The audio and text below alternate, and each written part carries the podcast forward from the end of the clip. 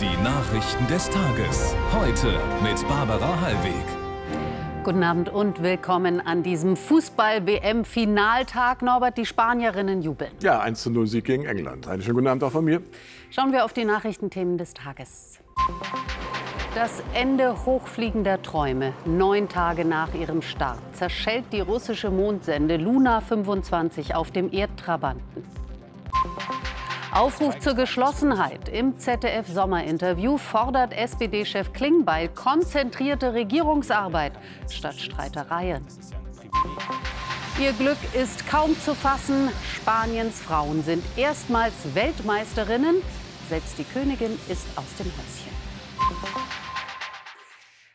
Sie sollte mitten im Krieg an die alten Erfolge der Sowjetunion in der Raumfahrt anknüpfen. Die erste russische Mondmission seit fast 50 Jahren.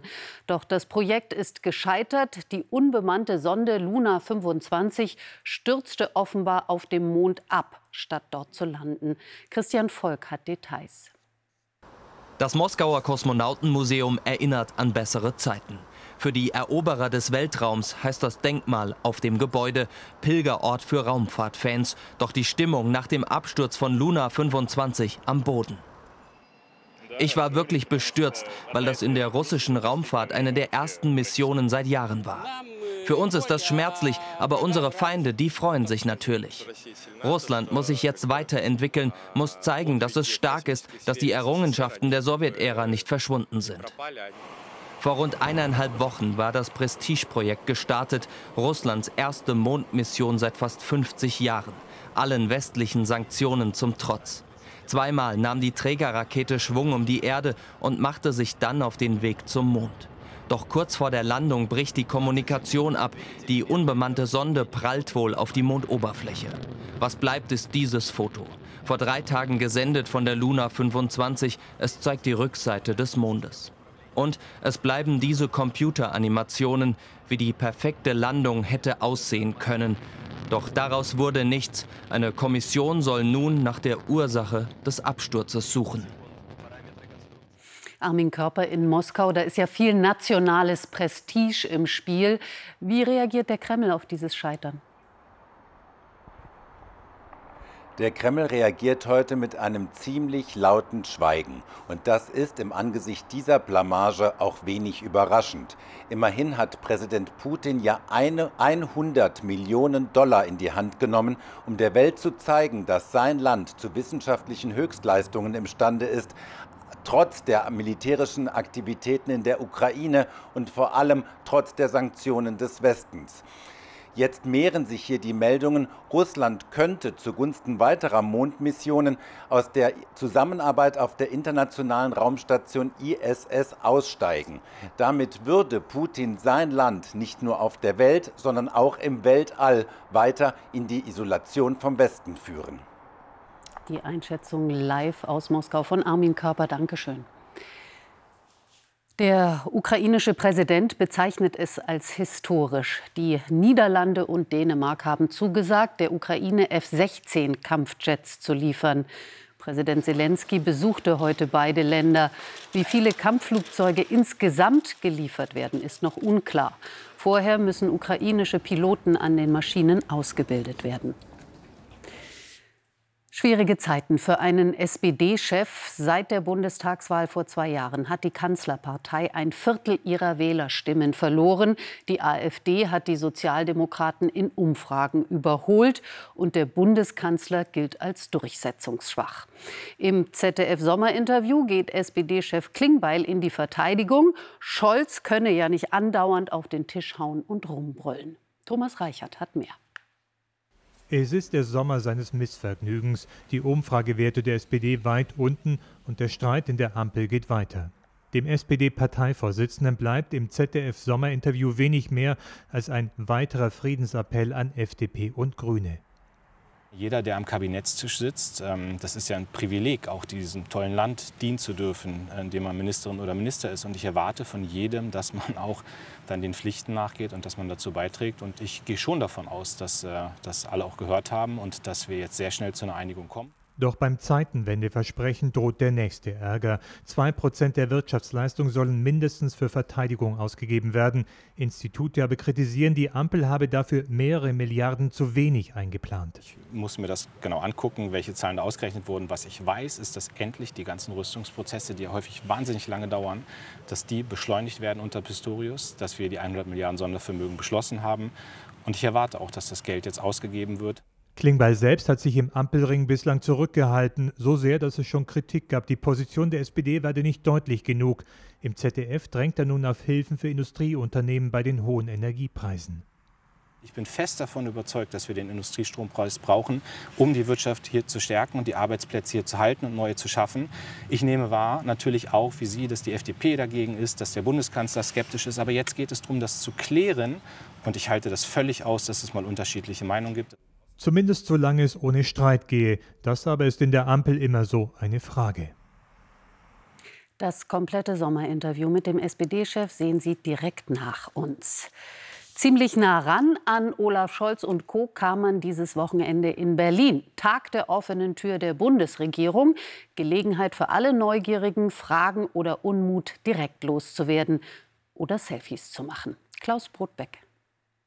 Voll wie selten der Vorhof des Kanzleramts. Rein kommt, wer will. Mal sehen, was die Regierung so macht. Die Kommunikation finde ich relativ schlecht.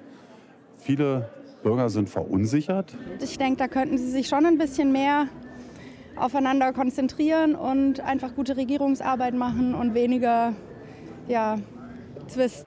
Der Kanzler muss darauf eingehen, etwa zum Krach um die Kindergrundsicherung. Insofern freue ich mich nicht darüber, dass es nun schon wieder so öffentlich diskutiert worden ist. Aber wir werden nichts daran ändern, dass wir Stück für Stück all die wichtigen Entscheidungen treffen, damit unser Land eine gute Zukunft hat. Und vielleicht gewöhnt sich der eine oder andere dann daran, erst dann zu reden, wenn die Verständigungen gelungen sind. Auch der Finanzminister bemüht, den Konflikt zu entschärfen. Vieles gelinge ja. Es ist ja leider traurig, dass über die Medien Sie Ihre Frage die Punkte in der Regel in der öffentlichen Wahrnehmung sind, wo man noch nicht sofort einig ist und wo auch eine Einigung nicht vollständig geräuschlos erfolgt. Die Stimmung wie das Wetter. Vom Unmut, den Umfragen regelmäßig messen, heute wenig zu spüren. Solche Formate sind natürlich immer schön, dass man sie hat und dass man miteinander sprechen kann, aber konkrete Antworten findet man da auch nicht immer. Es wäre schön, wenn noch ein bisschen mehr Zeit gewesen wäre. Tschüss von der Bühne, ich bin noch ein bisschen hier. Eine Stunde Heimspiel für den Kanzler. Nicht immer sind Termine hier so freundlich. Jetzt Fußball-WM, Norbert. Spaniens Frauen sind erstmals Weltmeisterinnen. Ja, und das sowas von verdient, auch wenn nur ein einziges Tor fiel. Dieses Finale, das war bis zur letzten Sekunde der 105 Minuten Spielzeit einfach nur mitreißend. Dank englischem Kampfgeist und spanischer Spielkunst. Ausgelassener Jubel und Tränen der Rührung bei den Spanierinnen nach ihrem WM-Triumph. Es ist so hart, sich vorzustellen, wie es sich anfühlt, Weltmeisterin zu sein. Man kann sich das einfach nicht vorstellen. Jetzt sind wir es. Wahnsinn. Die erste gute Chance im Finale von Sydney haben die Three Lionesses. Nach einer Viertelstunde Lauren Hemp trifft nur die Latte.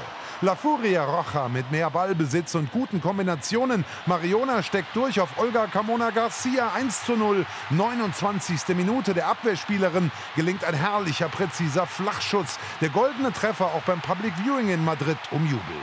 In der zweiten Halbzeit ein Handspiel der Engländerin Kira Walsh. Torhüterin Mary Earps hält den Elfmeter von Jennifer Hermoso Fuentes. Dann ist Schluss in Sydney. Spanien triumphiert mit 1 zu 0. Die Europameisterinnen von 2022 nach großem Kampf enttäuscht. Königin Letizia aber singt und feiert gemeinsam mit ihren Weltmeisterinnen den ersten Titel für Spanien.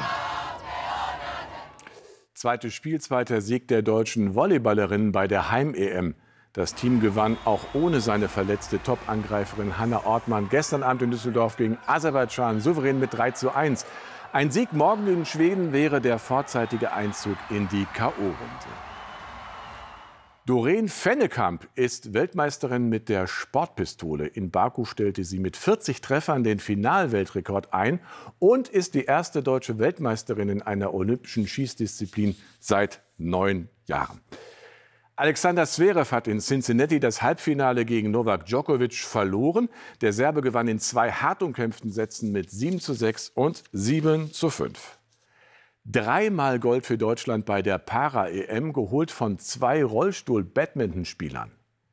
Rick Hellmann und Thomas Wandschneider gewannen zunächst den Titel im Doppel, ja und danach die Siege auch in den beiden Einzelfinals. Ein erfolgreicher letzter Tag bei den European Para Championships.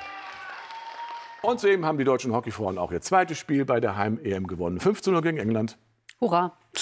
es bleibt heiß. Der deutsche Wetterdienst warnt morgen in der Südhälfte und im Südwesten vor teils extremer Hitze. Im Nordosten wird es teils heiter, teils etwas wolkiger, sonst sehr sonnig. Im Norden 23 bis 29 Grad, im Süden schwül bei 30 bis 35 Grad. Anne Gellinek begrüßt Sie um Viertel vor zehn im Heute-Journal.